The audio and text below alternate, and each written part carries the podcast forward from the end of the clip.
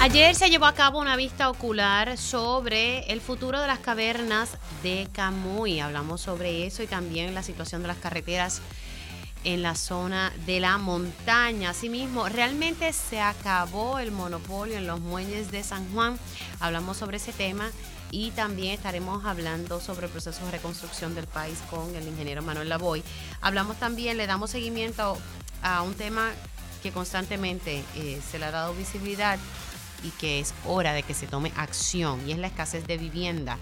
La situación que está pasando en el país de que las personas no pueden ni siquiera alquilar un apartamento, no pueden ni siquiera comprar una casita. Las cosas han cambiado. Sigue el alza en los casos de COVID e influenza. Hablaremos sobre el plan de ajuste de la deuda de la Autoridad de Energía Eléctrica. Así que arrancamos esta primera hora de Dígame la verdad. Con más de 20 años de experiencia en el periodismo, periodismo, ha dedicado su carrera a la búsqueda de la verdad. La verdad, la verdad.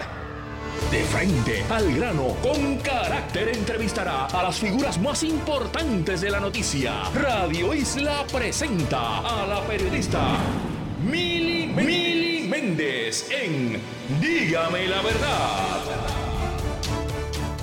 Muy buenos días Puerto Rico, bienvenidos a otra edición aquí en Dígame la Verdad por Radio Isla 1320. Hoy es jueves, faltan ya pocos días para Nochebuena y la Navidad. La chiquita de casa está en countdown, contando los días para que llegue Santa allá a Utuado, porque Santa va a llegar allá al área de Utuado. Vamos a celebrar la Navidad. Así que espero que todos se encuentren bien. Vamos a, tocar el tema de las cavernas de Camuy, ¿verdad? Las cuevas de Camuy. Hace un tiempito atrás se estaba hablando de que había que hacer una alianza público-privada porque las cavernas estaban destrozadas, eh, que estaban en unas condiciones pésimas. Curiosamente, un año atrás, más o menos para la fecha que se estaba diciendo que estaban, fue después de Fiona que dijeron que estaban destrozadas, se había hecho una inauguración de una área y, todo estaba en condiciones perfectas. De momento la cosa está, eh, ¿verdad? Está en malas condiciones. Hay quienes, el alcalde de Camuy eh, decía pues que nada, que había que hacer esta alianza público-privada y hay muchos que han cuestionado eh, esto.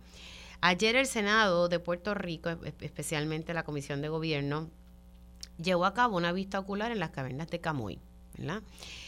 Y vamos a ver qué fue lo que se encontró allí. Tengo en línea telefónica al senador Ramón Ruiz Nieves, precisamente el presidente de la Comisión de Gobierno. Buenos días, senador, ¿cómo está y felicidades? Buenos días a ti, Me alegra compartir contigo y con tu radio audiencia la mañana de hoy y sobre todo que vas a compartir en la comunidad de Ángeles Tutuado con tu amada madre y tu familia allá así. esa noche buena. Vamos a estar por allá, me, me llevo al corillo, al corillo completo. Siempre tenemos tradición de de cada año, ¿verdad? Pues uno en Utuado, el otro en Río Grande y así nos vamos tornando eh, para siempre compartir en familia. Pero sí, voy para allá, para el barrio Ángela a coger frito. No sé, ¿está frito por allá? Está muy bueno el frito y de verdad que vale la pena que estés con nosotros en la comunidad Ángela de Utuado, la que te vio crecer y nacer, de la cual yo soy parte y me alegra saber que vas a estar con nosotros allí compartiendo esta Navidad, esta Nochebuena que tu amada hija se lleve esta listita que ha preparado para pedirle a Santa Claus que le haga llegar su petición y su regalo. Muchachos, esa lista me tiene loca contando, mamá, cuánto queda para Navidad. Así que ya tú sabes cómo es ese proceso.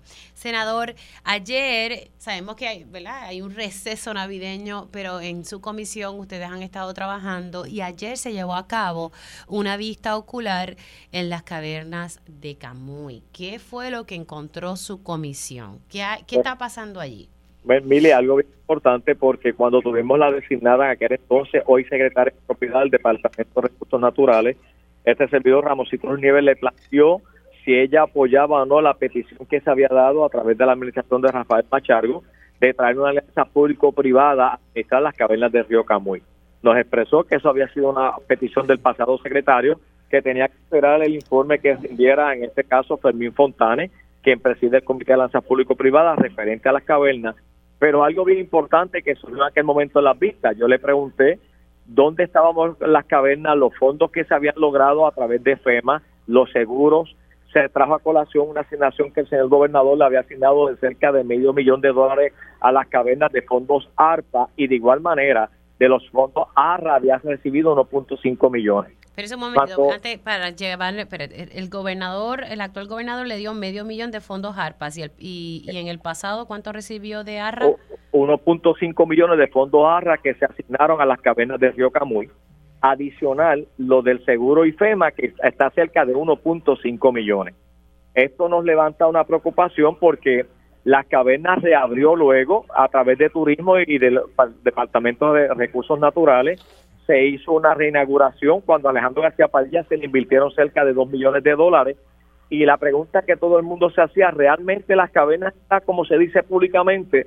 Y ayer la Comisión de Gobierno acudimos a ver las facilidades y para sorpresa de nosotros, dentro de lo que se dijo que Fiona había hecho los daños allí, Fiona no hizo ningún tipo de daño a la estructura de las cavernas Río Camuy simplemente que se necesita una certificación de la Oficina de Manejo de Emergencia establecido por reglamento de que una vez surja un fenómeno atmosférico en Puerto Rico, sea un terremoto, un huracán, tiene que darse una certificación de la Oficina de Manejo de Emergencia ante la situación que nosotros tuvimos allí un turista mexicano que perdió la vida por el desprendimiento de una roca. Esto trae a colación, Mili, que fuimos a visitar y a ver las facilidades que componen las cavernas porque las cavernas tienen un área de administración que está en perfectas condiciones. El atractivo más grande que se conoce como la Cueva Clara, la visitamos, está en perfectas condiciones, excepto que afectó una iluminación atenuada que se daba dentro, de lo cual con los frailay o linternas de mano no tienen problema los guías turísticos en llevar a cabo el recorrido y lo hicieron en la reapertura. Cuando vimos esas facilidades, están en óptimas condiciones, nos movimos allá a lo que se conoce la plataforma de los tres pueblos, que es la plataforma de Lares, la de Capoy Atillo, donde convergen en una caverna. Esa plataforma, la de Atillo y la de Camuy, están en perfectas condiciones, excepto la de Lares, que ha sufrido daños no por Fiona, no por María, sino por las inclemencias del tiempo que la acompañan unos tablados en madera, de los cuales estos tablados, la madera ya terminó su vida útil, se pudrió y hay que reconstruirlo.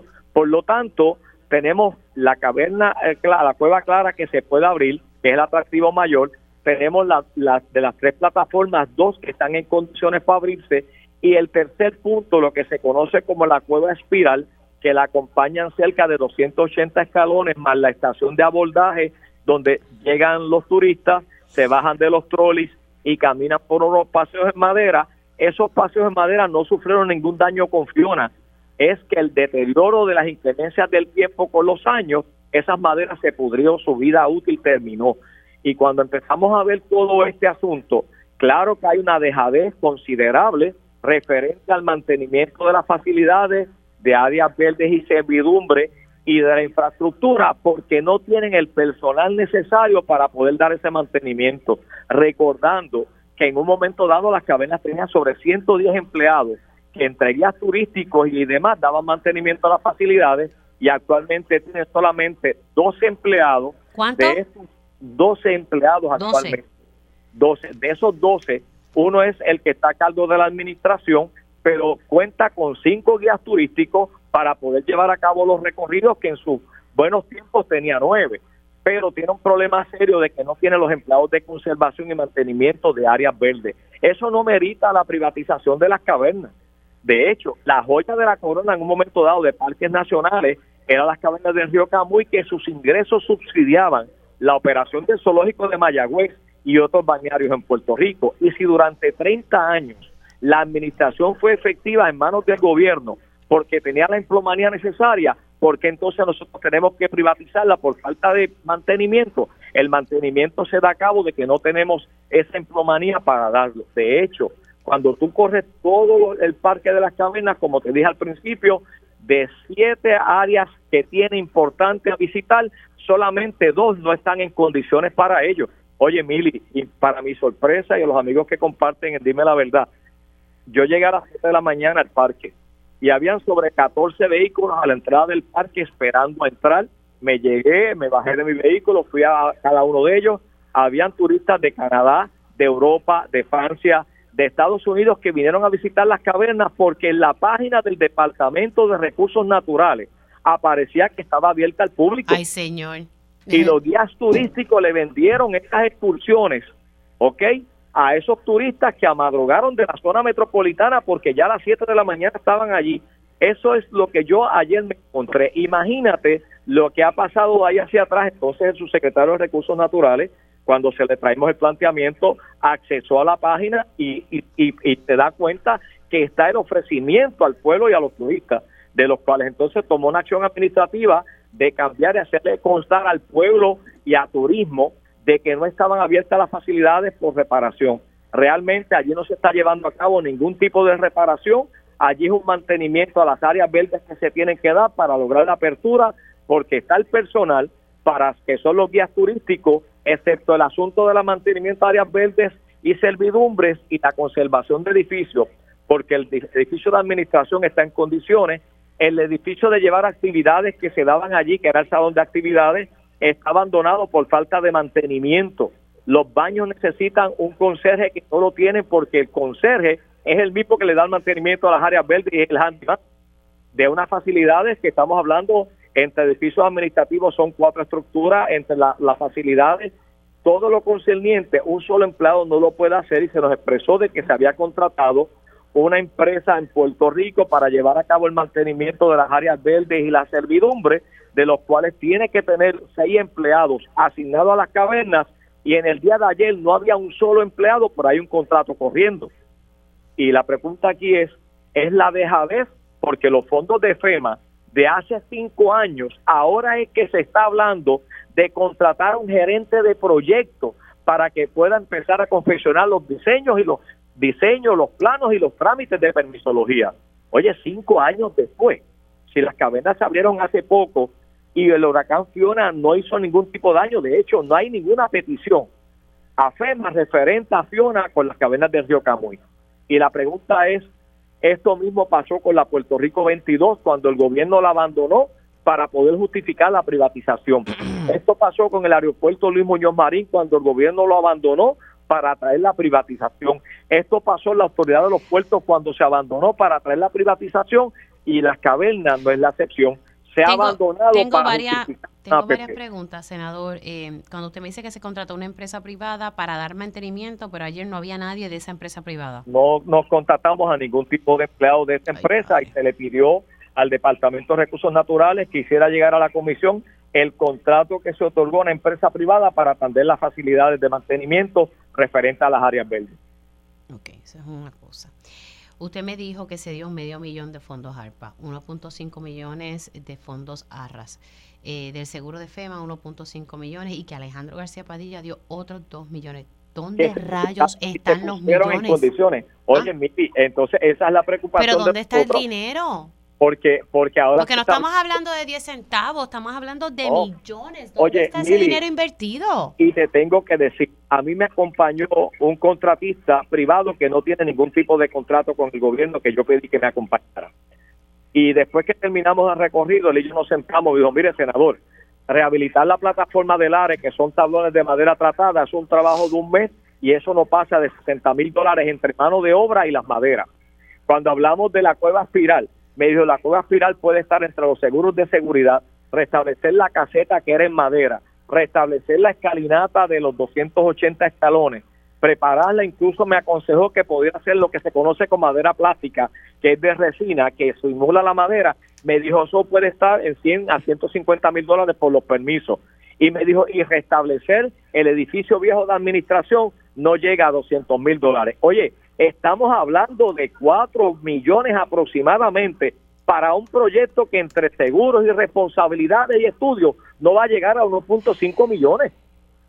Y la pregunta es si en un momento dado la caverna fue efectiva, administrada por empleados del gobierno, ¿por qué no lo puede hacer nuevamente? Pues yo exhorto al señor gobernador y le digo públicamente a través de tu programa, que es mis primeras expresiones, que retome nuevamente él y le deje un legado a Puerto Rico en las cavernas como en un momento dado lo hizo Pedro Rosselló, porque recordemos que Pedro Rosselló, tanto el zoológico de Mayagüez como las cavernas del río Camuy, inauguró una cueva que se que en un momento dado se trabajó allí, que él fue hasta hacer rappelling para inaugurar aquel proyecto de aquella caverna.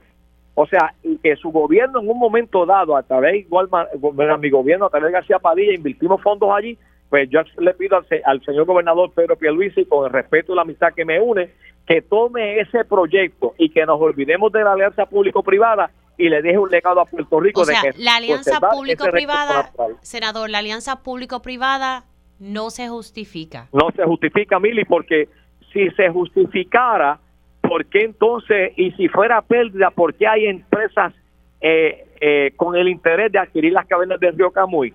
Si el gobierno ahora que estuvimos allí, que desconocíamos porque los visuales que se presentaban eran de un cuadro atlético, claro que hay un edificio que se afectó, que era el antiguo edificio de administración que ya no tiene ninguna utilidad, que es un edificio en hormigón y madera, que hay que terminar de, de tumbar el techo de madera y levantar otro techo de madera allí en Garbalú. O sea, y si en un momento dado el gobierno la tuvo de frente como un patrimonio de nuestro país en cuanto a los recursos naturales, pues el gobernador nuevamente la puede visitar, él la visitó, él la vio, él sabe lo que hay allí y tan es así que el alcalde de Camuy en un momento dado presentó propuestas a través de aquel entonces de Edwin García y del alcalde actual para pedir la administración de las cavernas del río Camuy. Ayer nos acompañó el alcalde de Lares, el honorable Fabián Arroyo, con el interés de poner en plomanía para poner en condiciones los edificios y las áreas verdes. El alcalde de Atillo envió personal de igual manera en la disposición de poner en condiciones las áreas verdes y los edificios. ¿Y por qué no creamos entonces una empresa municipal o un consorcio municipal para levantar nuevamente el- las cavernas del río Camuy? Que su entrada. No, no, pues yo estoy aquí. yo- yo- a mí lo que me impresiona, a mí lo que me impresiona, el consorcio me parece excelente idea, pero a mí lo que me impresiona es que aquí se han asignado millones de dólares y la pregunta es dónde están, porque si usted me dijo ahorita, y con esto tengo que ir redondeando porque voy a hablar con mi próximo invitado, antes había 110 empleados y ahora hay 12. De esos 12 incluye los 5 guías turísticas, pero entonces no hay empleados de mantenimiento. O sea, ¿dónde está el dinero? ¿Dónde están esos empleados? Eh, porque si las cuevas están cerradas, ¿dónde están esos empleados? Entonces, Los esos pocos empleados- que quedan.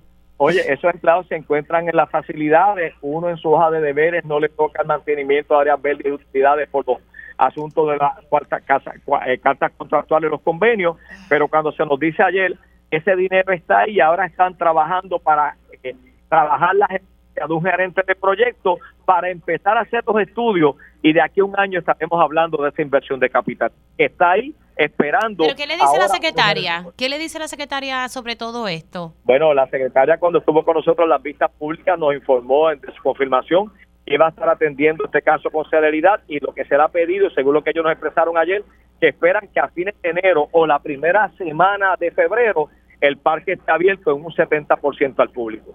Espérate, en febrero. En febrero, si una vez Nino Correa certifique que el área no hay desprendimientos de roca o vegetativo o árboles que puedan afectar, está en programado de lo que discutimos ayer, que para principios de febrero, la última semana de enero, podamos abrir el parque en un 80% al público, excepto la plataforma del ARE y excepto lo que se conoce como la cueva espiral. Las demás facilidades es simple mantenimiento de estructura y áreas verde ornato para que el pueblo pueda entrar a, a disfrutar de las facilidades, recordando algo, Mili, que allí había unos sistemas de, de- de trenes pequeños que daban un recorrido por el parque que se afectaron en su totalidad, se abandonaron y están todos fuera de servicio, los llamados trolleys. Ok, me dijo que iba a abrir el parque en febrero en un 70 o un 80%, que me dio Eso dos es cifras. Eh, ¿70 o 80? ¿Cuál de las Un dos 80, en un 80%. En febrero, en febrero. Pero es que, pues, nada, la evidencia está ahí de que no, no se justifica entonces. no se justifica la alianza porque es falta de emplomanía para mantener las facilidades y el privado también las va a reclutar. Por lo tanto, ahora que baja el plan de clasificación y retribución de los empleados públicos, que esas escalas salariales cambian, que saquen las convocatorias para poder dar paso a ese reclutamiento que necesita recursos naturales para poder Claro, pero, operar. pero no tenemos que hacer, tenemos que hacer una alianza público-privada para beneficiar a alguien. Eso es así. Lamentablemente, el municipio de Camuy había presentado que quería las cavernas, ahora habla de una alianza público-privada. Bueno, eh, senador, se me ha acabado el tiempo, pero gracias por entrar y hablar de, de este tema. Gracias a ti y, y queda pendiente un asunto bien importante que son las carreteras Sí. centrales de nuestro país. En Arjunta, que está la cosa difícil luego Fuerte. de Fiona. Bueno, muchas carreteras de la zona montañosa de la isla. Gracias, senador. Felicidades, en estas Navidades. Igual a ti para tu familia y muchas bendiciones en recordar el renacimiento de nuestro Señor Jesús, que traiga mucho amor y prosperidad a toda la familia puertorriqueña y sobre todo a tu familia de igual forma. Muchas Un gracias, fuerte abrazo y felicidades. El senador Ramón Ruiz, Nie- eh, Ramón Ruiz Nieves, diantre, yo estoy aquí como procesando, ya mismito resumo todo lo que me dijo. eh, no se, ya habían salido ¿verdad? varios reportajes investigativos sobre esto, no se justifica en una alianza público-privada en, en, las cavernas de Camoy. La verdad que aquí todo lo resolvemos con las alianzas público-privadas y al final del día nos salen más caras. Bueno, hablemos de otro tema esta semana salió un artículo en el periódico El Nuevo Día, precisamente el pasado martes. Eh, el título dice, se acabó el monopolio en los muelles de San Juan. Con inversión de 20 millones, la nueva empresa puertorriqueña IPT entra como operador de carga doméstica e internacional en la zona portuaria. Estos temas siempre los, he hablado con el representante José Aponte, a quien le doy los buenos días. ¿Cómo estamos? Excelentemente bien, Mili, agradecido de Dios de este nuevo día Espero que tú y los tuyos también estén bien y todos los que nos escuchan. Muchas bendiciones, mucha felicidad en esta época, eh, recordando eh, que para unos, la mayoría, es época festiva, pero no podemos dejar pasar por alto eh, que hay personas que no habiendo perdido algún familiar, alguna situación personal, también la época es propicia para la situación de de eh, la depresión y que debemos de dar apoyo a todo el mundo para que no que necesariamente estén de fiesta, pero que eh, por lo menos eh, estén con una actitud positiva en su vida. Representante, hablemos un poco, ¿qué le parece eh, esta noticia? Y me llamó pues la atención el, título. Usted y yo hemos hablado eh, bastante sobre el monopolio en los muelles, hay varios muelles, pero aquí se está hablando de que va a haber una inversión de, de esta empresa eh, puertorriqueña que es International Public Terminal y, y, la, y la portavoz o la presidenta está diciendo que se acabó el monopolio en el puerto de San Juan y pues quería como que obtener un, análisis sobre esto de parte suya. Bueno, eh, estamos hablando básicamente de lo que es el servicio portuario. Eh, aquí hay varias compañías que dan servicio naviero, pero el servicio portuario estaba concentrado en dos compañías. Una en el área de Isla Grande, eh, Crowley, eh, que tiene su terminal allí y su grúa, y otra eh, que se creó durante del 2019 hacia acá, Puerto Nuevo Terminal, en un junte, en una alianza colaborativa, yo le digo una fusión, pero no le, no le gusta a los dueños esa expresión mía, entre las compañías Toad Maritime, Puerto Rico Terminal y Luis Ayala Colón. En el área de Puerto Nuevo, eh, porque Crowley recibe su propia carga, eh, pero todas las demás empresas navieras básicamente estaban llegando por el área de Puerto Nuevo, pero entonces allí se circunscribió de haber dos, eh, tres, dos, se quedó entonces en una sola compañía dando el servicio portuario. Eh, así que esta compañía, eh, lo que nosotros habíamos anticipado del 2019, empezó a incrementar costos de servicios portuarios, a establecer nuevos costos de servicios portuarios, eh, y la situación más difícil la tuvimos el año pasado, cuando hubo un tranque obrero patronal entre la Unión y esa compañía, y estuvimos básicamente 45 días sin servicio portuario. y eso pues fue bien detrimental para el consumidor. Eh, con esta nueva compañía, eh, International Public eh, Terminal, IPT, pues los muelles en el mismo sector de Puerto Nuevo, los muelles MNO que la autoridad de puerto había recobrado para, para uso abierto a los diferentes entes, no solamente a Puerto Nuevo Terminal, eh, pues esta otra compañía comienza a dar servicio allí. Mili, la inversión ya está. Hay dos grúas en el área que las que habían, IPT salió a comprarlas y Toad prefirió cortarlas en pedazos de acero y venderlas que vendérselas a IPT porque eso representaba tener competencia inmediatamente. Eh, pero IPT no se cruzó de brazos y siguió buscando, consiguió dos grúas, creo que fue en el puerto de Tampa, y las trajo y en menos de lo que se esperaban, las grúas están allí eh, y han estado librando batallas, por decirlo así, porque una vez cortaron las grúas y las tiraron al piso, entonces comenzaron a tratar de remover los rieles sobre los cuales corren las grúas. Eh, algo que no podían hacer porque eso es una mejora capital eh, de la autoridad de puerto, no es de TOAD ni de Puerto Rico Terminal ni de ninguno de ellos. Pero entonces, para ir entendiendo, el representante, y que me queda ya poco tiempo, eh, en vez de tener ya una, ya tenemos Ahora dos. van a ser dos. Ay, pues alabado sea Dios. Ahora van a ser dos. Y, y, eso como, de verdad que eso es como un milagro. Sí, hasta cierto punto, dentro de todos los escollos que han tenido, básicamente es un milagro, Mili. Pues sí, porque, porque usted y yo hemos hablado sobre este tema constantemente y había una sola compañía que dictaba cuáles iban a ser los precios. Ahora con entrar esta otra compañía, pues se hace un poco de balance. ¿Estoy en lo correcto? Es, es correcto, se hace un poco de balance. La nueva compañía estará negociando con, su, con sus nuevos clientes eh, precios que pueden estar por debajo de lo que está imponiendo la otra compañía, eh, bueno. que es en, en Qué bueno. perjuicio del pueblo de Puerto Rico. Esto es lo que se tiene que dar la competencia, caramba, eh, porque nosotros no podemos seguir con este alto costo ¿verdad? De, de, vida. Se me ha acabado el tiempo, pero representante, vamos a ver si podemos sacar fecha. Yo sé que todo el mundo está como desconectado en estos días, pero me parece que son temas importantes para poder hablar con, ¿verdad? con, con más profundidad. Sí del mismo. Sabes que puedes contar conmigo, nos ponemos de acuerdo y lo hablamos eh, con detenimiento eh, sobre todos los extremos de esta transacción. Me imagino sí. que ahora el Departamento de Justicia me conteste a mí. ¡Ah! Mire, eh, le van a salir más canas. Le van a salir más canas esperando. No, no, ahora es fácil contestarme, Mili. Ahora me pueden decir, bueno, la realidad es que con otra competencia allí, pues ya, ya no hay un monopolio. monopolio.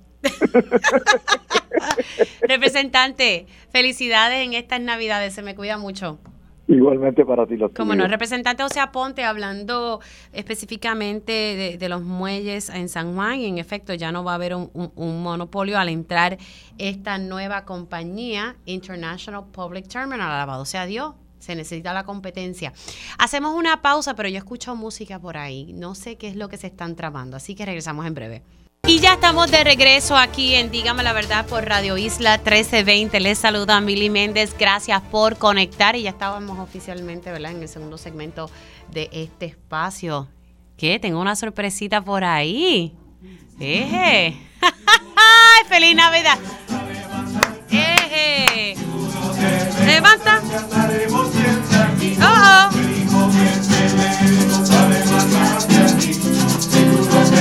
Levantas cantaremos siempre aquí. La danza que traemos para ti. Queremos que te unas cigarros y Barbie en esta gran parranda que traemos para ti.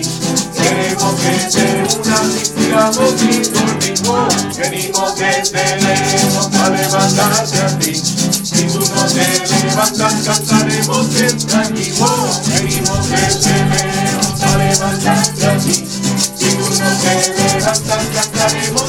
aquí el cuatro bien sonado y el guiro bien cantado el que arde y el coro bien pegado el cuatro bien sonado el guiro bien cantado el que arde y el coro bien pegado venimos desde lejos a levantarte aquí si tú no te levantas cantaremos siempre aquí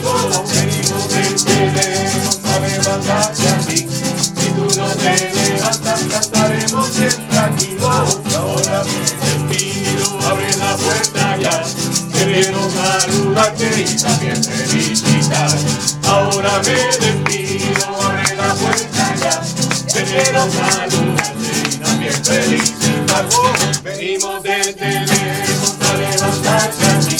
Si tú no te levantas cantaremos siempre aquí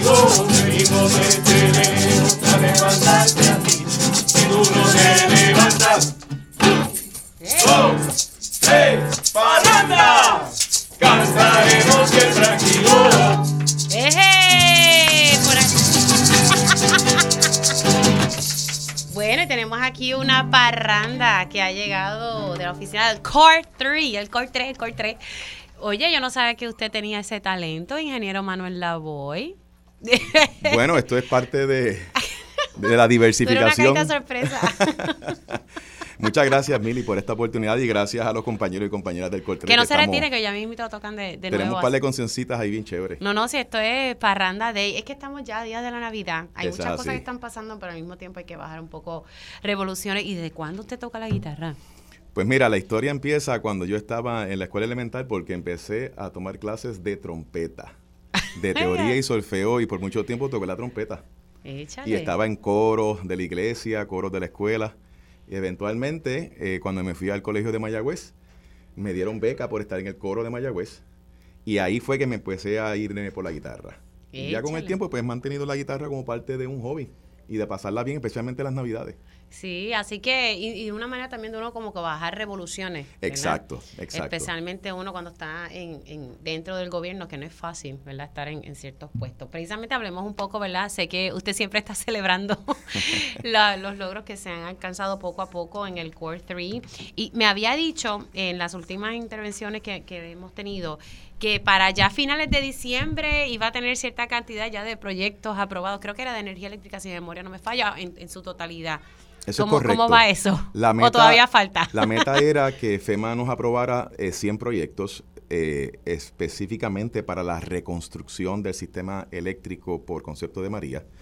Eh, el último número estábamos estimados en unos 90 proyectos, así que estamos bien cerquita de que logremos esa meta. Puede que nos, llegue, nos quedemos un poquito cortos de esos 100, pero ciertamente ya entrando en enero del 2023 ya estaremos sobrepasando los 100 proyectos. Así que es una meta que era bastante ambiciosa, pero trabajando en equipo con la Autoridad de Energía Eléctrica, con Luma, con FEMA, con la Oficina de Asuntos Energéticos de Fortaleza y obviamente el COL 3, pues estamos muy cerquita de esa meta. Y ciertamente cuando tú lo comparas con el año pasado, que solamente había un solo proyecto, y ahora estaríamos casi rayando los 100, solamente la parte eléctrica, yo creo que, que ciertamente es un logro, es un gran avance. Y va en la línea de lo que dijo el gobernador recientemente. El gobernador ha estado hablando de las expectativas del año que viene sobre la reconstrucción. Así que si estamos básicamente con estos casi 100 proyectos, ya el año que viene, pues lo que vamos a ver es eh, una ola de actividad de reconstrucción sin precedentes, liderados por la parte eléctrica. Siempre mi preocupación ha sido esta, lo hablaba eh, nuevamente con el secretario del Departamento del Trabajo, que se están haciendo ¿verdad? gestiones eh, para poder traer mano de obra extranjera y él me comentaba de que que tenían que seguir educando a los empresarios locales porque como que no habían muchas solicitudes y que estaban preocupados por, por ese detalle, pero nada, que estaban buscando opciones y estamos hablando de que vienen muchos proyectos, pero entonces no tenemos ese capital humano que es necesario. Hasta yo para poder conseguir un plomero tengo hasta un problema, tengo retos, pero bueno. Bueno, aquí, en el parte del equipo del Coltrés, aquí este, hay representantes del área de recursos humanos, aquí en el Coltrés, que están en la parranda, eh, que saben del día a día los retos que tenemos. No solamente es para la reconstrucción, es para el propio Coltrés, reclutar talento. Nosotros estamos constantemente buscando talento que se unan a nuestro equipo de trabajo. Eh, pero también del área de las buenas noticias, eh, aquí tenemos el, el guitarrista y varias personas son parte del equipo de finanzas, son los que tramitan Okay. el que salgan los pagos de desembolso, que eso es bien importante. Nosotros logramos una meta de sobrepasar los 1.300 millones de dólares en desembolsos este año y de hecho es posible que nos acerquemos a los 1.400 millones antes que se acabe diciembre. O sea que de una meta de 1.000 millones íbamos por más de 1.300, puede que nos acerquemos a 1.400 y yo diría que en parte o gran parte de ese éxito es el programa innovador del adelanto. Eh, si no hubiésemos logrado eh, acordar con FEMA el que adelantáramos dinero en un programa de reembolso, ciertamente hubiese sido un poquito más cuesta arriba el lograr esos desembolsos que tanto se necesitan para impulsar los proyectos. Así que este Working Capital Advance, eh, desde FEMA hasta los propios municipios y las agencias han reconocido que es lo que le llaman en inglés un game changer, algo que cambió la dirección dramática en el flujo de desembolsos de la reconstrucción, porque ahora nos permiten adelantar algo que estaba muy limitado previamente y no fue hasta ahora, este año, que nos permitieron hacer esto. Así que por eso es que auguramos el 2023 un año todavía aún más exitoso. El gobernador lo dijo claramente, aunque esto se trata de un plan de multiaños, ciertamente el 2022 marcó la pauta para que esos proyectos permanentes finalmente salieran, que los desembolsos corrieran, y el 2023, a pesar de que pueden haber otros retos, eh, no creo que nada nos va a tener. eso va a ser un, reto grande porque pudiesen atrasarse algunos proyectos debido si no tenemos esa, e, ese capital humano, ¿verdad? Eh, y si se pueden importar, ¿verdad? Trabajadores, pues en, enhorabuena, ¿verdad? Eh, porque se necesita que corran los proyectos. Vamos a hacer una pausa, nos vamos con música y continuamos hablando con el director del Core bueno, vamos con el cardenalito. Aquí está en Maestro.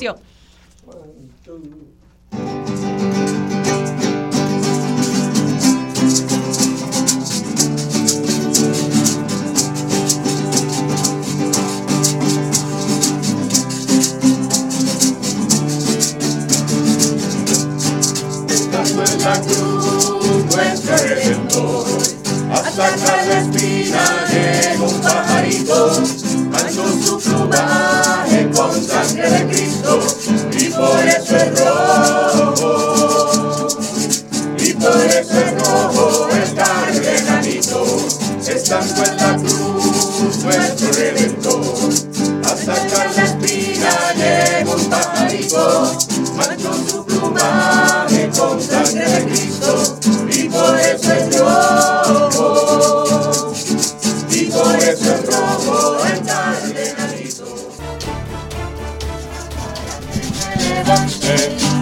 Tuya para que te levantes. Esta tuya está caliente, esta tuya está que arde. Traigo esta tuya para que te levantes. Traigo esta tuya para que te levantes. Esta tuya está caliente, esta tuya está que. Esta Navidad es no cantar el Juan. Esta Navidad es no cantar el Juan rico, el nuevo ritmo llama. Uno, dos,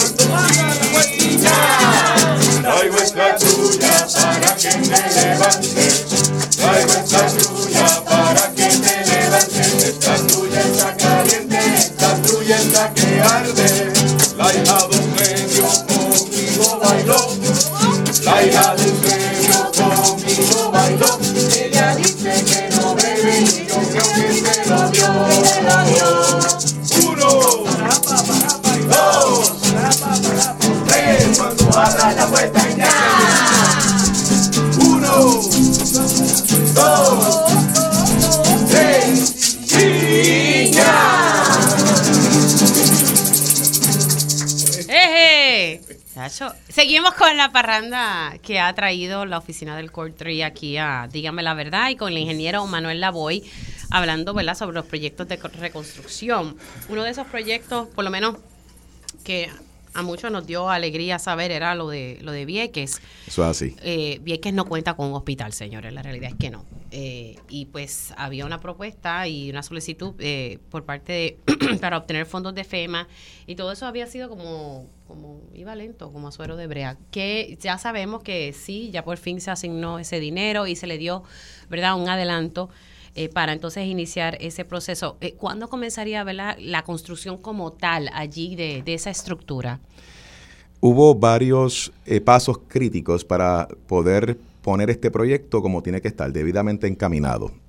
a partir del año que viene, a partir de enero, ya comienzan las tareas del diseño detallado y en paralelo las primeras obras de construcción. Así que esto va a ser una nueva realidad a partir de enero del 2023 y te tengo que decir que ha sido un gran trabajo en equipo con el apoyo de FEMA, lo que es AFI, el municipio de Vieques, Fortaleza y el Col 3 trabajando para que esto se dé.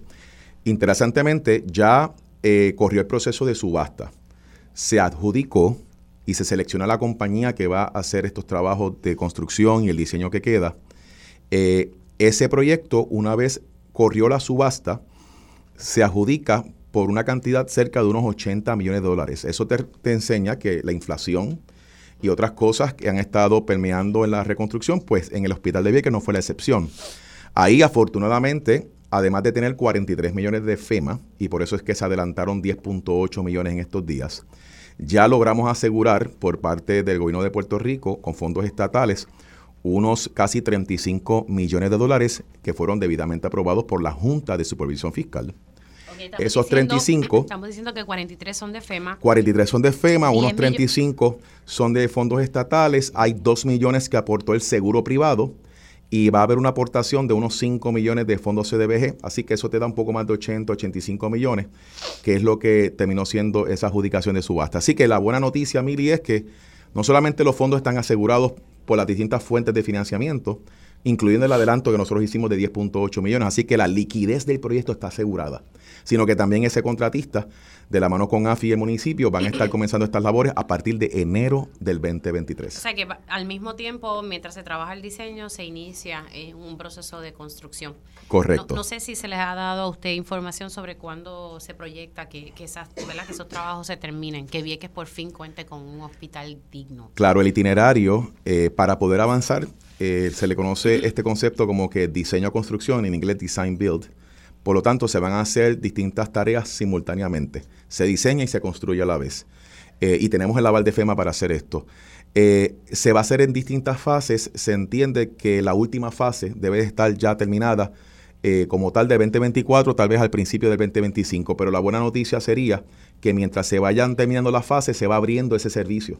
O sea que los viequenses, y no solamente los viequenses, los culebrenses y las personas que viven en las islas menores, en, en las Antillas menores, eh, van a poder empezar a recibir servicios una vez esas fases se vayan abriendo, eh, como está ahora mismo contemplado el itinerario. Así que no hay que esperar hasta la última fase para que ese servicio se empiece a dar. ¿Cómo están los esfuerzos con Fiona y los daños de, Fiona? Sabíamos que teníamos esos detalles pendientes. Pues mira, eh, nosotros estamos trabajando con FEMA en varias direcciones. La primera dirección era los trabajos de emergencia, que lo lideran la mayoría de los municipios y ciertas agencias. Ahí te tengo que decir que vamos a estar logrando esperamos ¿verdad? hacer una noticia pronto, los primeros desembolsos se van a dar mm. de Fiona antes que culmine el 2022. O sea que en lo que nos queda de estas dos semanas se van a hacer los primeros desembolsos porque ya FEMA comenzó a obligar esos proyectos, especialmente lo que le llaman los, pequeños proyectos, que son los que no sobrepasan el millón de dólares. Así que municipio o agencia que ya FEMA le obligó ese proyecto de emergencia no sobrepasa el millón y ya firmó el acuerdo con el COR 3, esos primeros desembolsos salen ahora este año, así que yo creo que es un logro que en menos de tres meses... ¿De cuánto estamos hablando que va a estar desembolsando? Esa cifra está todavía finiquitándose. Eh, sí te puedo decir que ya... Mira, de finanzas no sabe. Sí, no, lo que pasa es que va a depender... No, no, él, sabe, él sabe. Mira, va a depender... porque hay, un requisito de que se tiene que firmar lo que le llaman un acuerdo entre el COR3 y el municipio, por ejemplo, que es donde se plasman los términos y condiciones que FEMA exige. Así que por eso estamos en este proceso de determinar cuántos acuerdos se van a poder firmar en estos días y eso va a viabilizar la cantidad que vamos a desembolsar. Pero te puedo adelantar que uno de los proyectos que primero se aprobó fue de acueducto y alcantarillado. Y no es un pequeño proyecto, son medidas de emergencia que FEMA le obligó 15 millones acueductos. Así que ese fue el de los primeros que salió. Eh, otra buena noticia, y creo que el gobernador lo ha estado hablando también en distintos medios, es que ya a partir de enero se empieza a ver, a darle forma a la parte de medidas de emergencia para la parte eléctrica. Recordemos que FEMA va a estar corriendo, ejecutando y financiando lo que serían eh, generación temporera, eh, generadores eléctricos en tierra, unas barcazas. Eso va a estar añadiendo entre 500 a 700 megavatios. Así que eso lo vas a estar viendo en el año que viene, en los primeros meses, en lo que entonces se empiezan a hacer las reparaciones de emergencia. Y tercero, eh, a pesar de lo que ocurrió bajo María, ya no va a ocurrir bajo Fiona, eh, vamos a estar viendo un progreso bastante ágil en la obligación de los proyectos permanentes, no los de emergencia, los permanentes. Y ya se han identificado como unos mil proyectos en todo Puerto Rico entre agencias y municipios y entidades sin fin de lucro.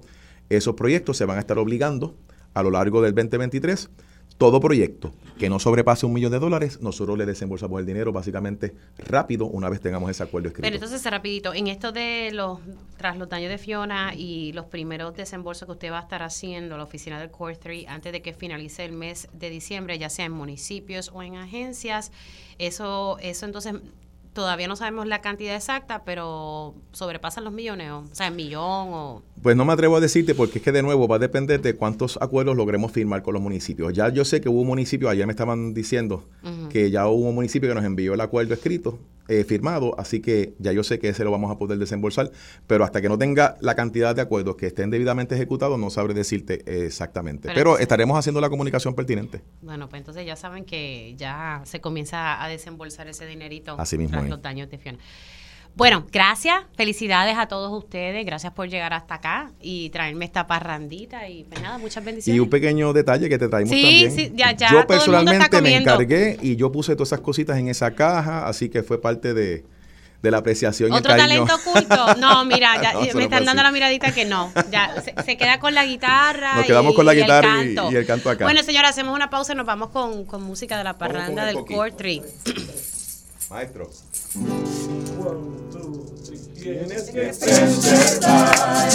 tradición, porque si no el coquino cantará.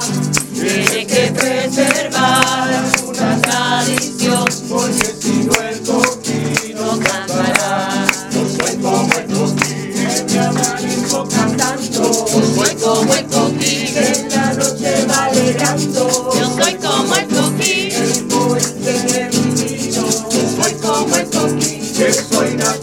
aquí. Y por eso vengo aquí a cantarte con amor, porque es nuestro deber. Preservar la tradición, esta no se olvidando, la llevo en el corazón, y es por eso que escogí entonaron su canción, y el que cantará, entonaron su canción, lelo, lelo, lelo, la. Lelo, lelo, lelo, la. chocolate. Bueno, señores, en la segunda hora estaremos hablando qué es lo que podemos hacer para solucionar el problema de vivienda que hay en Puerto Rico. Ya sabemos cuál es el problema. ¿Qué es lo que vamos a hacer para atenderlo y que las personas tengan una vivienda digna en este país? Y también vamos a estar hablando sobre el aumento de casos de COVID-19 y más adelante el licenciado Rolando Emanueli nos explica las cosas nuevas que han surgido del plan de ajuste de la deuda de la Autoridad de Energía Eléctrica. Conéctate a radioisla.tv para ver las reacciones de las entrevistas en vivo. En vivo. Esto es Dígame la verdad con Mili Méndez. Ay, Dios mío, qué cosa más rica, popcorn con chocolate.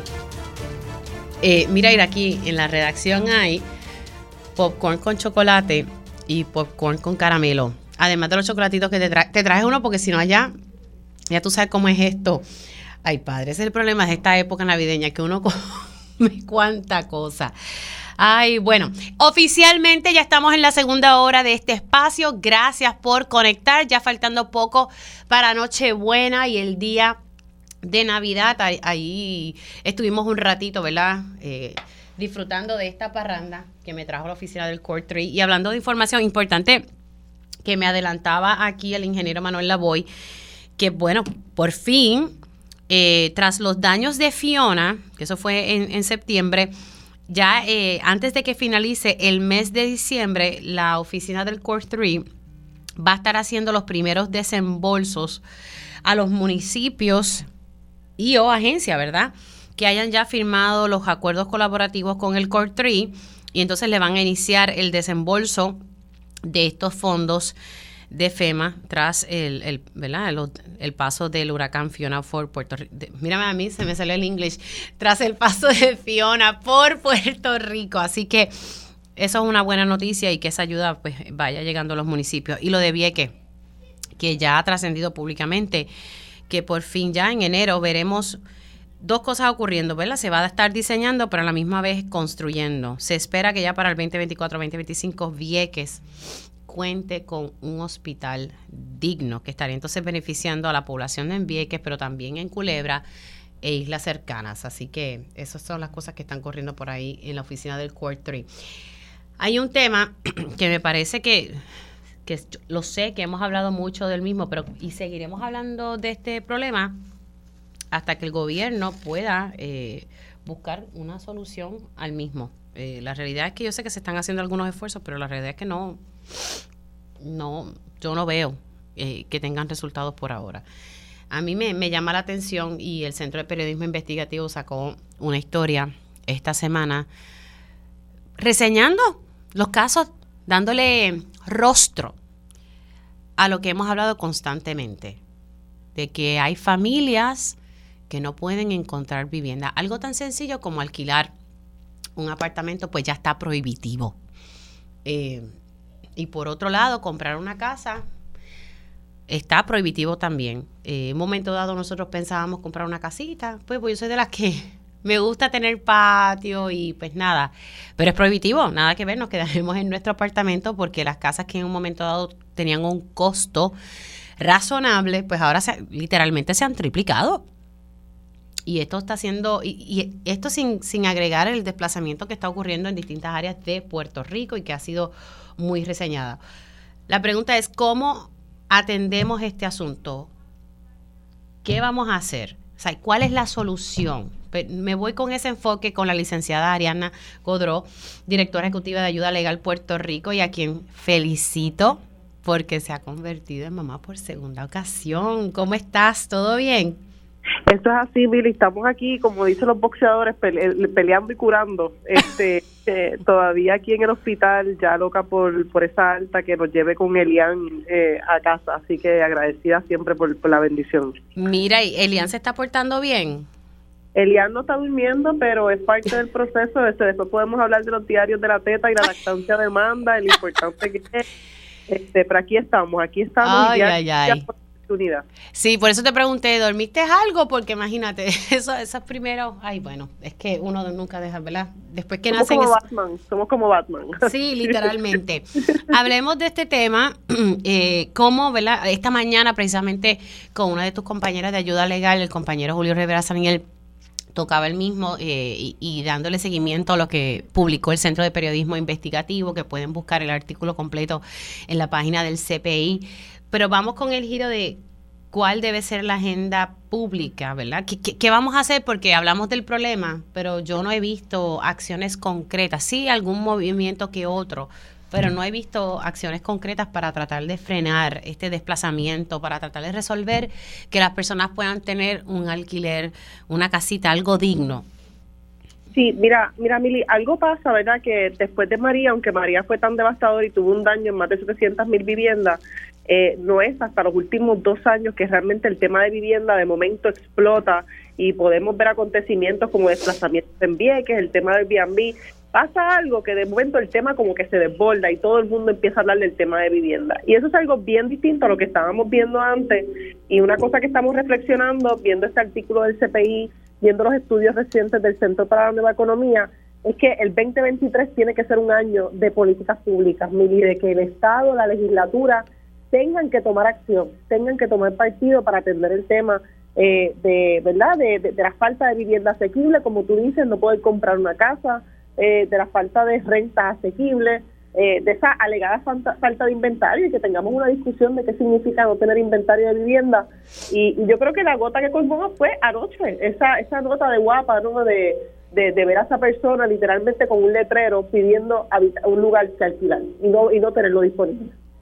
Sí, no, de verdad que. Pero entonces, eh, ahora que estamos, eh, comienza el 2023, que es un año preelectoral, eh, y que sabemos que ya los funcionarios tratan de establecer esa agenda eh, de qué cosas y compromisos van a hacer, cómo se pudiésemos trabajar. Me imagino que tratar de buscar que los partidos que estén corriendo hagan un compromiso sobre cómo atender este asunto, pero yo creo que estamos a tiempo de iniciar algo ya y no esperar, ¿verdad?, para, para ese, e, esa época electoral. Sí, mira, este último año, como bien tú dices, entramos en época de elecciones. Este es el año donde pueden pasar todos los milagros o que nadie ha ganado porque está en campaña y sea el año de las promesas, eh, pero sí ciertamente estamos a punto de comenzar una nueva sesión que después de las navidades pues ya va a estar ahí y hay varios proyectos en agenda que nos parece que pueden estar, ¿verdad? Y que tener eh, oportunidades. Para mencionarte algunos, lo que es la ley de vivienda justa local, que sería un, algo parecido al Fair Housing Act, que es una de las leyes más importantes a nivel de Estados Unidos en temas de vivienda y que podría proteger a familias contra ese discrimen. Por ejemplo, ¿qué busca eso? Mira, un ejemplo, tú sabes esos anuncios, a veces nosotras que tenemos nenes o que tenemos niños o las familias que tienen niños, o tú estás buscando un alquiler y de momento en las plataformas de clasificado dice solamente para pareja o perfecto solo para pareja, solamente para matrimonios jóvenes. Y eso lo que quiere decir es que no niños, ¿no? Y entonces, ¿qué, qué, qué bien sería que nosotras tuviéramos una legislación local y no depender solamente a nivel federal para poder prohibir ese tipo de discrimen que tantas puertas cierran ¿no? a familias en Puerto Rico. Discrimen, por ejemplo, por los vouchers. Este, si tú tienes un voucher para poder comprar una casa que no se puedan negar, porque eso es dinero en mano, ¿no? Este, no, no, no es otra cosa. Así que está ese proyecto. Hay otro proyecto también presentado que es un proyecto para nombrar la violencia económica, que incluye, entre otras cosas, la, la amenaza de desalojo en relaciones de, de donde hay violencia doméstica. Este proyecto también está presentado, aprobado en ambas cámaras con números distintos. Así que es cuestión de que las cámaras se pongan de acuerdo y que el gobernador firme. Eh, proyectos contra los desalojos, este Mili, sabemos todos los años vienen desastres y después de los desastres, al día después, se están presentando demandas eh, eh, a través de las plataformas verdad de ejecución de hipoteca, de desahucio, y eso es algo que nosotras podemos frenar. Así que la petición más importante, Mili, eh, sería cómo podemos mover política pública desde, la, desde la inmediatez, ¿no? Desde ya la próxima sesión. Sí, no, definitivamente hay que, hay que movilizar la, cosa un poco. Ese proyecto de violencia económica por lo menos ya está bastante avanzado. El proyecto de los desalojos, ¿en qué estatus más o menos está?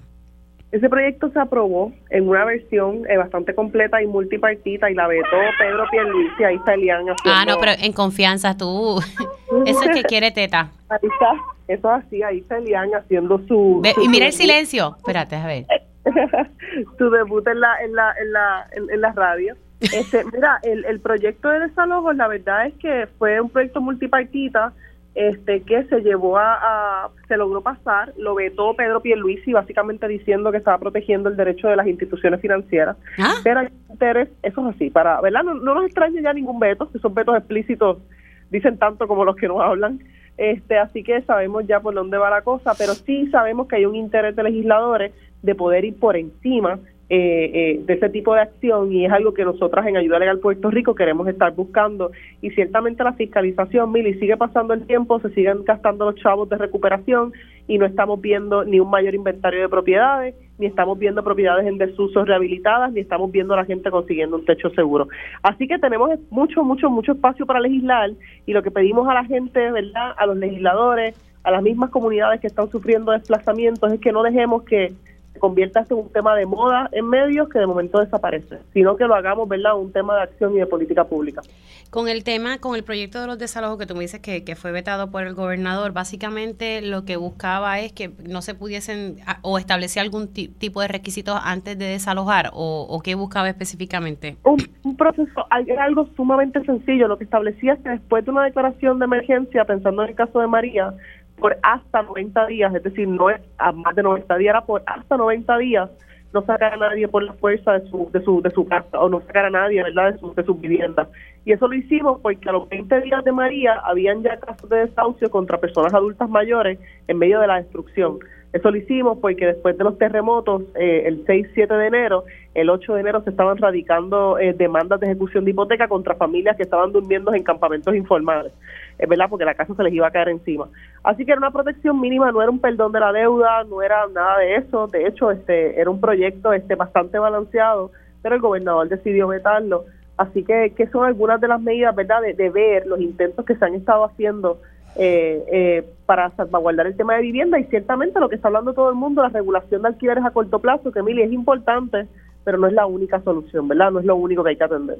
Sí, sí, no, y, y máxime cuando hay tanta vivienda en desuso, que no sé qué, qué se está haciendo para, para atender esa situación. Sabemos que muchas están en litigios de herencia y todo eso, pero aquí hay una cantidad grande de vivienda que eh, eh, está en desuso, eh, que algunos pues le dicen estorbos públicos, pero la realidad es que es irónico, ¿verdad? Que hay gente que no tienen vivienda, pero hay estas casas que están vacías, que están abandonadas y que están ahí, pues.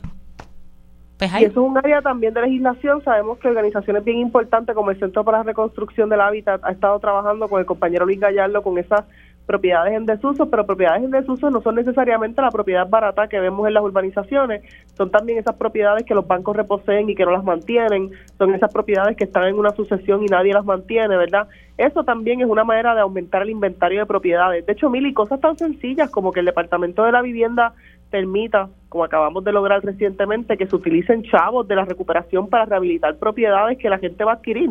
Eh, y así, en vez de estar pensando en más desarrollos o pensar que la única manera es pues más cemento, pues también qué hacemos con todas estas casas vacías que como bien tú dices, gente sin casa y casa sin gente. Eso es así, irónico las cosas que pasan aquí.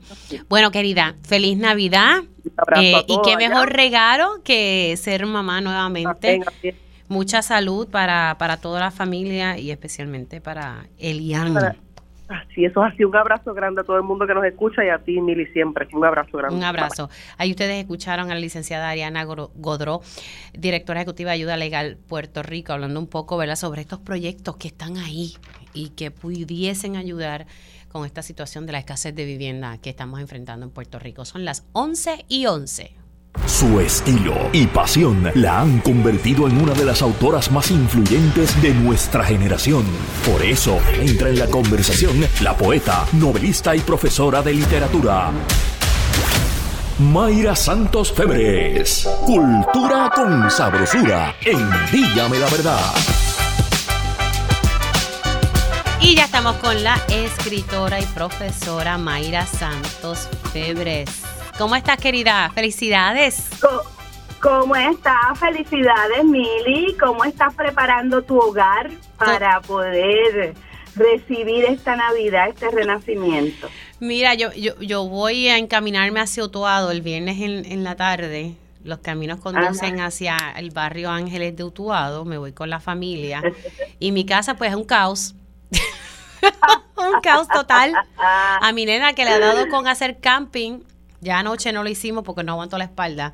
Ah, le ha dado con hacer camping al lado del árbol de Navidad, cosas que pasan, ¿verdad? Ay, sí, ay, sí, pero mira, yo siempre he pensado que ahí vamos a hablar de muchas cosas, pero una de las cosas que yo siempre he pensado es en no coartar la creatividad de los niños. Muchas veces queremos que ellos encajen tanto en la sociedad que les quitamos tanto de su creatividad, de sus ilusiones. A mí mi mamá me dejaba bañarme en los chorros de agua que salían después de los aguaceros. Ah, yo hacía eso. Yo hacía eso. Y, y eso era el regalo más grande. Entonces, quizá las cosas no son precisamente lo que quieren nuestros niños, lo que quieren nuestros niños es otra cosa, son otras otras posibilidades de vida, de imaginación, de tiempo para ellos poder crecer. Así que sí, que siga haciendo camping al lado del árbol de Navidad. Muchacha, pero ella entonces se antojó que fuéramos los tres. Entonces en una yo le digo a Julio, mira, sacate el matres ese twin que ella tiene allí, ponlo por lo menos. Pero entonces los tres no cabíamos y de momento a mitad de noche Julio se desapareció y se fue al cuarto y terminé yo conmigo. Nada, son recuerdos, cositas eh, chulas que, que, hacemos con, con la nena y que debemos ¿verdad? fomentar en la familia siempre, no solamente en la, en la época navideña, pero como dices tú, es importante dejar que esa creatividad, porque mira que se ponen creativos, esa creatividad oh. fluya. Así que ya sabes. Y la vamos a necesitar en esta Navidad porque hay unas incidencias de, pues, desde micoplasma hasta flu, hasta dengue, todo junto ya. Y el COVID, que ya tenemos, ya hemos visto, ¿verdad? Que hay una manera muy particular eh, en que se manifiesta el COVID parece que se va a quedar con nosotros por mucho, mucho tiempo y es una cuestión endémica y eh, en estos momentos en que pues, se pone el clima más frío, pero a la misma vez nos reunimos más, pues nos estamos exponiendo eh, y yo pienso que la creatividad es la solución para poder aprender a vivir con, con, con esta pandemia ya estacionaria, ¿no? Eh, mira, tú tienes todo Sí, tengo tos, pero tranquila, ya me hice las pruebas y no, no tengo COVID, no seas traviesa.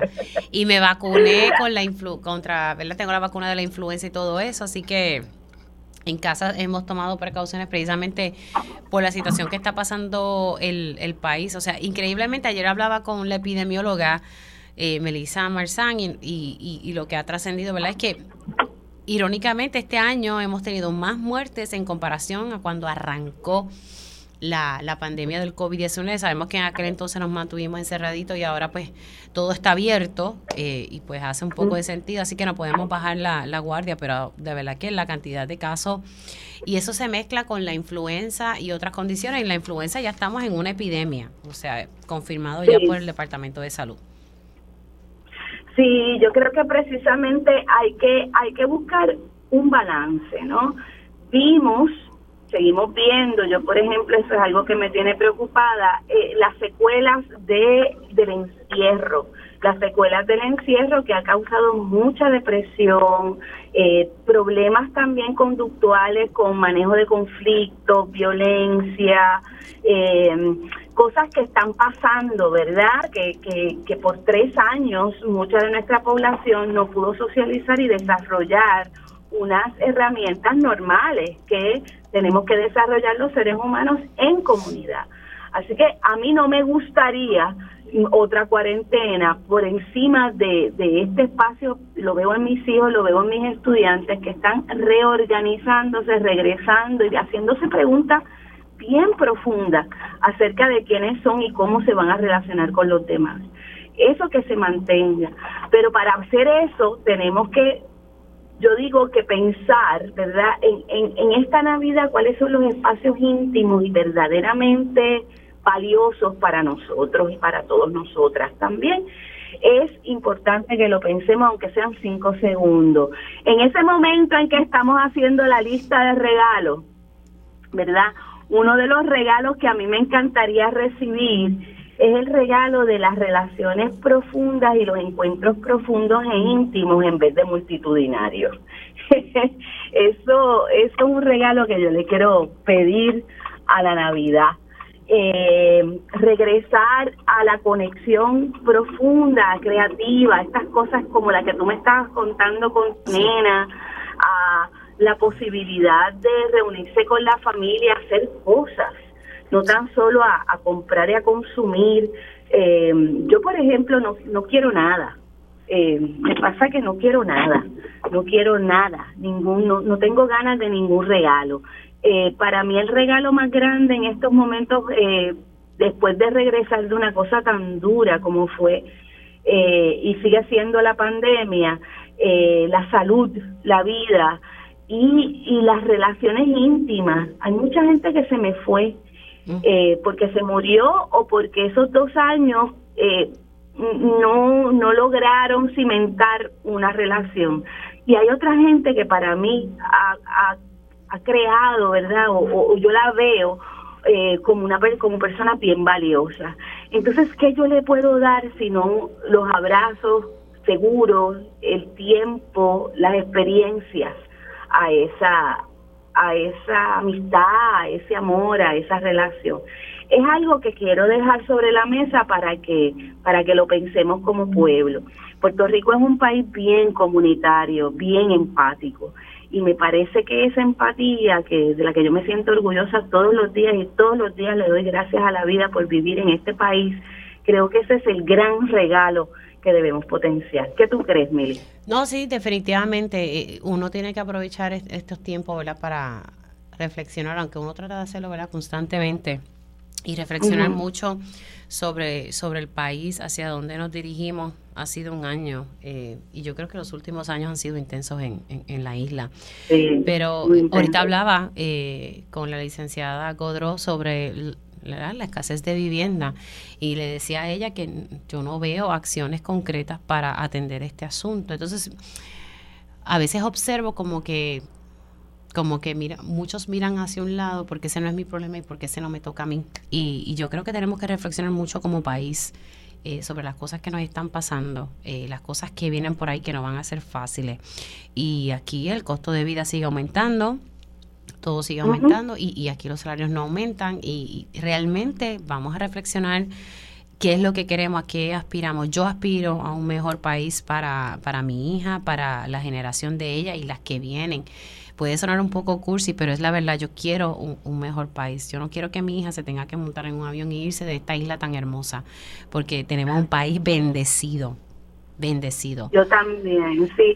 Yo tam creo que como como tú eres periodista y te das cuenta todos los días de los de los grandes retos Sí. del país, eh, yo yo los escucho mucho, escucho mucho a mi, a mis amigas periodistas que ven el país todos los días, tienen que reflexionar acerca de él y, y creo que es cierto que tenemos muchas cosas que debemos eh, repensar. Lo de la vivienda me parece eh, fundamental, sobre todo porque es cierto, o sea, hay un- una escasez de vivienda y sin embargo hay muchas, muchas viviendas en desuso.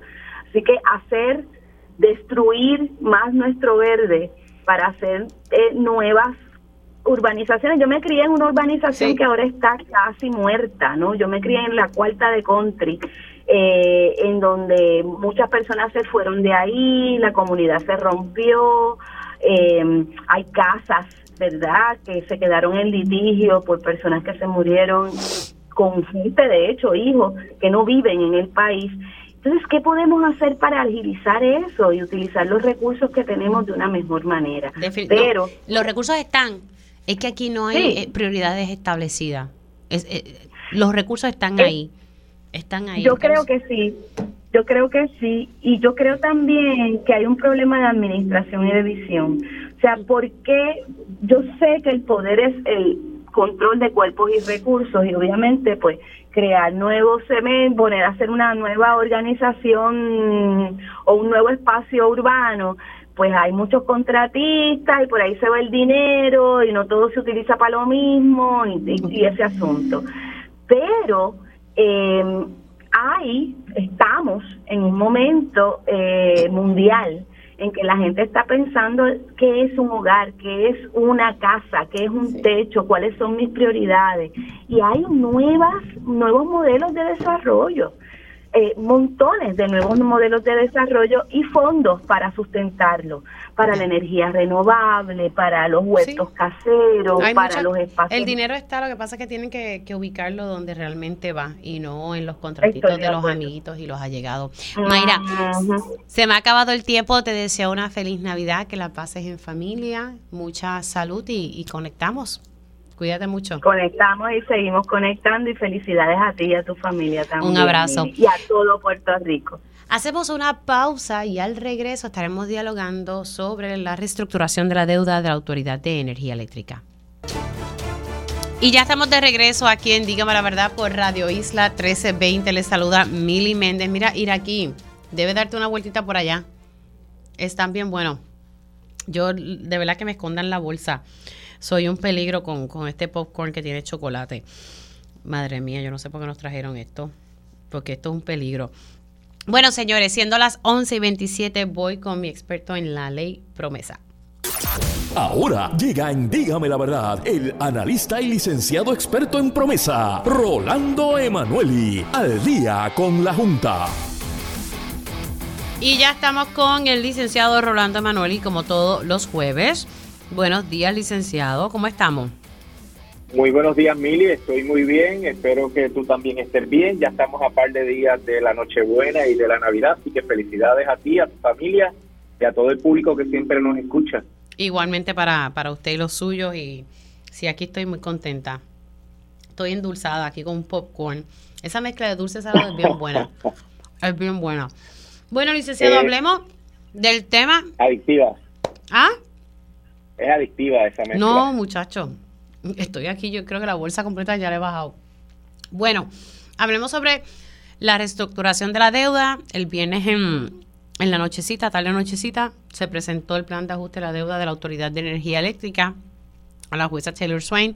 Sabemos que este es un documento que va a ir cambiando eh, por los próximos meses en lo que se aprueba la versión final, pero su análisis sobre todo esto, sabemos que se, se habla de los dos cargos, el cargo fijo y se habla también del cargo que, que tiene que ver con el consumo, que se ha calificado como el cargo volumétrico cuando se pasan los 500 kilovatios hora.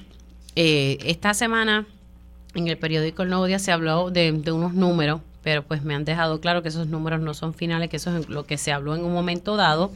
Pero la realidad es que sí, que, que viene dos aumentos, ¿verdad? El, el fijo y luego el cargo volumétrico. Nada, su análisis de primera instancia, antes de hablar de los cargos, eh, ¿cómo usted ve el plan de ajuste de la deuda que se presentó por la Junta de Control Fiscal el, viernes pasado? Muy malo para la autoridad y para el país, eh, por, por muchas razones, Mili. En primer término, tu radioescuchas están familiarizados con el litigio que hay donde la Junta impugna la garantía de los bonistas. Ese litigio está en una etapa bien avanzada, pues ya se presentaron las réplicas de las mociones de sentencia sumaria y, prácticamente ya está listo para que la jueza lo resuelva. Si la jueza le da la razón a la Junta, implica esto que los bonistas cobran si sobra algo. Entonces no habría que recurrir a ese esquema de aumento en la tarifa tan dramático que aunque los números que se divulgaron eh, de la negociación previa no son finales, Mili, nos dan una idea de qué es lo que está pensando la Junta. De hecho, los acreedores ya se quejaron con la jueza de que en la negociación la Junta le ofreció 7 mil millones de dólares y ahora con el plan les está ofreciendo 5 mil 400 millones de dólares. Así que eh, eso de negociar y después eh, retirar eh, las ofertas, pues tiene siempre unas consecuencias en la credibilidad de la Junta. El problema es que la Junta está ofreciendo demasiado dinero a costa del bolsillo del pueblo de Puerto Rico, de los comerciantes, de los empresarios, de, la, de los industriales, y va a crear un clima de negocio muy malo aquí en Puerto Rico que va a, aguantar y hacer que caiga la economía, va a motivar mucha desigualdad energética en términos de gente que, casi no pueda consumir energía eléctrica, va a generar que más gente quiera moverse a la energía renovable y por ende va a quedar cada vez una base de clientes más pequeña. Y, y esos clientes van a cargar con una...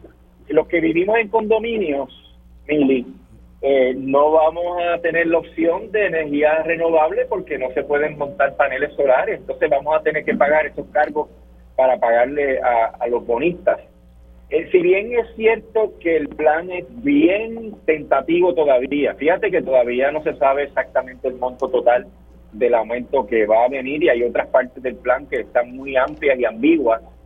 Eh, el, el anuncio y lo que se ve en el plan no es bueno para el pueblo de Puerto Rico.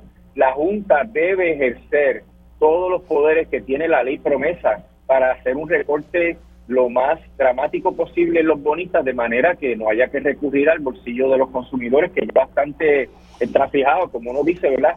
Está con todos los aumentos que han habido el costo de la vida, el combustible, los peajes, etcétera. Aquí, Mili, cuando se hace imperativo que se atienda la vía legislativa, hay dos proyectos de ley que están ya aprobados por las cámaras legislativas y que se van a enviar a la oficina del gobernador para que la Junta no tenga ese poder de darle estas cantidades exorbitantes a los bonistas que van a afectar la, economía. Se espera que esos proyectos se envíen ahora en enero y el gobernador debe firmar esos proyectos de ley. Eso no va a pasar. Eso no va a pasar. Yo sé, yo, yo estoy consciente de tu optimismo, eh, pero es lo que se debe hacer, lo que estamos hablando aquí. Si el gobernador quiere evitar esta alza, que de paso escuché que estaba defendiendo el plan y diciendo que eso se iba a compensar con unos ahorros. ¿Y qué, qué ahorros son los que él dice? Si ya Luma rectificó los ahorros que le prometió a la autoridad de las alianzas público-privadas, ya Luma dijo que no se van a poder lograr, porque Luma no representa ningún ahorro para el país, todo lo contrario, costos adicionales. Le sale a Puerto Rico en este contrato 700 millones de dólares más que si se operase la Autoridad de Energía Eléctrica. Y, y si no hay ahorros, el que no los hay, porque ya eso está en los documentos de la Junta, no lo digo yo. La Junta dice que los ahorros que Luma prometió no se van a dar. Si no hay ahorro, no hay manera de compensar ese aumento. Y esto es también por encima de los aumentos por el ajuste del costo del combustible, que de eso no tenemos ningún control y que podría, bajo cualquier evento internacional, subir también a, niveles estratosféricos. Alameda le dijo a la legislatura, el economista José Real Alameda, que cuando la energía eléctrica en Puerto Rico, un estudio hecho para Puerto Rico, sube por encima de los 16 centavos por kilovatio hora, se convierte en un lastre que impide que la economía crezca. Ahora mismo está prácticamente al doble y si le añades estos cargos adicionales, pues imagínate, Miri, lo que va a pasar con la economía. Así que es responsabilidad de la clase política que nos metió en este embrollo, porque nosotros nos vamos a poner a pagar a nosotros los errores y las irresponsabilidades de la clase política en la administración de la Autoridad de Energía Eléctrica por varias décadas. Pues nos van a poner a nosotros a pagar. Pues yo creo que ahora es el momento de ellos intervenir y resolver este problema y que, y que el golpe no, el, de esos errores no lo pague el pueblo de Puerto Rico, lo paguen los bonitas porque ellos contrataron a base de unos riesgos. Mira, ellos contrataron a base de un documento que es el Trust Agreement, que dice que ellos cobran únicamente cuando se paguen los gastos operacionales y al sistema de retiro. Y ahora se quieren colar. Ahora, eh, déjelo ahí, licenciado. vamos a dejarlo ahí porque precisamente una de mis preguntas era sobre el Trust Agreement. Ayer estuve entrevistando al representante José Rivera Madera sobre el particular. Déjeme hacer una pausa y al regreso hablemos sobre ese detalle del Trust Agreement, eh, ¿verdad? Que, que, que, ellos firmaron y que se supone, y, y, él me habló del tema del Sinking, sinking Fund. Me estaba también comentando que... Eh, que no hay, se supone que a raíz de eso no se nos pueda imponer un cargo a nosotros los, consumidores. Hacemos una pausa y sigo hablando con el licenciado Rolando Emanueli. Y seguimos con el licenciado Rolando Emanueli, experto en la ley promesa. Estamos hablando sobre el plan de ajuste de la deuda eh, que fue presentado el pasado viernes por la Junta de Control Fiscal. Y pues ahí lo que ha trascendido es sobre estos dos cargos, que no sabemos la cantidad específica, pero que se estarían imponiendo. Sobre ese tema le había dicho al, licenciado Rolando Manuel que quería dialogar con él sobre lo que me dijo ayer el representante José Rivera Madera. Quiero poner el sonido, ir aquí. Eh, lo que dijo ayer José Rivera Madera aquí en Dígame la Verdad para que el licenciado Rolando Manoli pueda continuar elaborando. Bueno, lo que pasa es que no lo entiendo yo, ¿verdad? Eh, el Torsa Agreement eh, que permite a la Autoridad de Energía Eléctrica ir al mercado a tomar bonos, así lo especifica. Eh, esa una. Eh, y dos, la Junta de Control Fiscal, el mismo David Skill, ha hablado en diferentes lugares, en diferentes revistas eh, que, le han, que le han abordado sobre el tema, ¿verdad? En diferentes entrevistas. Y él ha dicho unas cosas bien interesantes. La primera es que la Junta de Control Fiscal entiende que al único dinero que tiene derecho los bonistas hoy es a un trust. Un trust que se supone que se estuviera depositando parte del dinero que la autoridad recaudaba mensual en un banco en algún lugar del mundo, en este momento en Nueva York, entiendo, eh, y que de allí iban a cobrar los bonistas. Y eso te lo explico más adelante, ¿verdad? Pero eso es lo que dice la Junta de Control Fiscal, que si tienen derecho a algo, tienen derecho a lo que haya en ese fondo. Ahora, ¿qué pasa? Que cuando la autoridad se declara en quiebra, ese fondo lo que tenía era 8 millones de dólares. Eh, y ellos, ellos ¿Y? ¿Que sacaron el dinero de ahí y pusieron para otras cosas? Bueno, no. Lo que pasa es que nunca se depositó. Bueno, ahí eso me dejó mal, ¿verdad? Que, no, que nunca se depositó. Y yo digo, bueno, pues ¿para dónde se fue ese dinero del, Trust Agreement que crea este, este fondo? Licenciado, eh, ¿qué le parece lo que él me explica? Y, y por ahí puede continuar con el punto que iba a hablar sobre el Trust Agreement. Sí, esa es la base legal para las emisiones de los bonos. Los bonistas cuando adquirieron los bonos sabían que ellos cobraban después de los gastos operacionales de lo que se le debe pagar al sistema de retiro y entonces se depositaba el sobrante en el sinking fund. El dinero no se depositó, Mili, porque no sobró dinero por, por la situación de que bajó la demanda dramáticamente, por la mala administración, etcétera. Pero los bonistas tenían unos remedios ellos tenían los remedios de que se nombrara un síndico y todo el mundo fue irresponsable en ese proceso. Así que ellos se arriesgaron cuando compraron un bono que no tenía garantía y estaba subordinado, no ejercieron sus prerrogativas a tiempo antes de la ley promesa para cobrar según establece el propio Trust Agreement. Y una vez entra la ley promesa, lo, como es una ley de quiebra, lo que ellos tienen derecho es a lo que el trust agreement dice y efectivamente lo que hay ahora son 8 millones de dólares y ese es el pleito que hay en, en la corte actualmente y que la jueza tiene que resolver probablemente en los próximos 30 días. Pero, Ahora, pero eso de los es 8 que- millones, ¿ese dinero está o no está? Yo entendí que no estaba. Sí, sí, ese dinero está. Lo que pasa que jamás es lo que debía existir previamente. Eso es lo que lo que sobró después de cubrir las operaciones y lo que realmente está garantizado para el pago de los bonistas. Entonces, lo que es problemático e injusto es que a pesar de que la Junta sabe eso, David Skin lo dice por ahí, está en las mociones, en la demanda, ellos le están ofreciendo 50%, como si la autoridad tuviese dinero para repartir a manos llenas por encima de los que son prioritarios, como el sistema de retiro y las operaciones. O sea, ellos están realmente disponiendo de un dinero que la autoridad no tiene. ¿Y de dónde lo están sacando? De tu bolsillo y del mío, que lo, lo que realmente eh, va a hacer un daño terrible porque, número uno, no va a ayudar realmente a la rehabilitación de la Autoridad de Energía Eléctrica, porque si la autoridad pudiese tener algún crédito en el futuro, Mili, lo va a comprometer con esto porque la tarifa no puede seguir aumentando indefinidamente. O sea, el país no aguantaría más aumentos. Por ende, no puede ir al mercado para emisiones que se utilicen para mejoras capitales, para mejorar el servicio, o sea, que, que no tendría crédito. Y segundo, la economía seguiría, seguiría decreciendo por el peso de ese costo tan grande y entonces eh, llegar llegará eventualmente un incumplimiento en el plan de pago de- del plan de ajuste del gobierno central porque el gobierno central para poder gastar un solo centavo en la policía en el asunto de, de salud de seguridad etcétera tiene que recaudar 3.350 millones de dólares anuales para pagarle a los pensionados y a los acreedores del plan de ajuste. Y ahí es que con un decrecimiento en la economía se podría poner la situación bien mala y el gobierno de Puerto Rico volviera a caer en un impago. Mira, hasta el propio economista de la Junta, Andrew Wood, dice que Puerto Rico va a caer en déficits estructurales al final de esta década. Con un acuerdo malo que acelere la caída de la economía, esos, esos tiempos van a llegar mucho más temprano. Y entonces no sacaremos los pies del plato, Mili. Ese es el problema. La quiebra de la autoridad es la más importante de todas las quiebras que se han manejado porque es el sustrato energético de toda la economía y de toda la vida que hacemos nosotros aquí en Puerto Rico.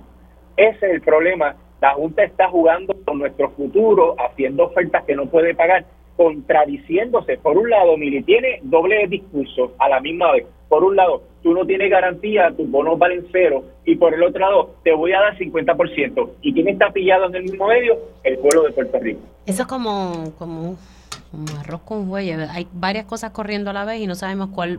Eso del litigio, yo no tengo ningún tipo de esperanza que la jueza diga, ay, pues mira, ustedes, es que no, de verdad que no la tengo, eh, de que la jueza tal vez resuelva a favor de la Mira, autoridad. lo que pasa es que ya, ya la jueza, en el caso de la autoridad de carretera, resolvió similarmente. Resolvió que los bonos no eran garantizados y como quiera le dio la Junta unas cantidades exorbitantes Pero entonces, por encima pero del entonces, pero ¿por qué 60%. entonces, entonces, por qué se dan esos dos procesos? Si al final ella resolvió en contra, ¿por qué se le dio dinero? Por eso ese es el problema, e- ese es el issue de que la Junta no nos representa. La Junta lo que representa es el mercado de bonos y a quien lo que quiere hacer la Junta es exprimirnos a nosotros para darle Claro, el máximo pero a los. ¿para qué la Junta llevar ese pleito? Por ejemplo, el de energía eléctrica lo llevó la Junta, que fue lo que he aprendido con el tiempo, ¿verdad? De lo que usted me ha explicado. Y si, si al final del día le vas a pagar a los bonistas, esa es tu intención, ¿para qué hacer gastar dinero? Porque esos chavos de los litigios lo, lo pagamos nosotros. lo pagamos nosotros, Mili, y en realidad es una una postura contradictoria. Pues o claro, te no peinas hace o te hace papelito.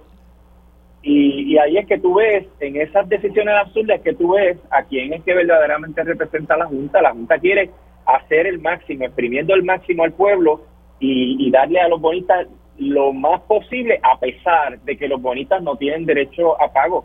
Mira, en, un caso de una persona que, que requiere un capítulo 13 de la ley de quiebra, los abogados y abogadas que los representan tienen que hacer el máximo por eliminar el máximo de la deuda para que esa persona se pueda rehabilitar.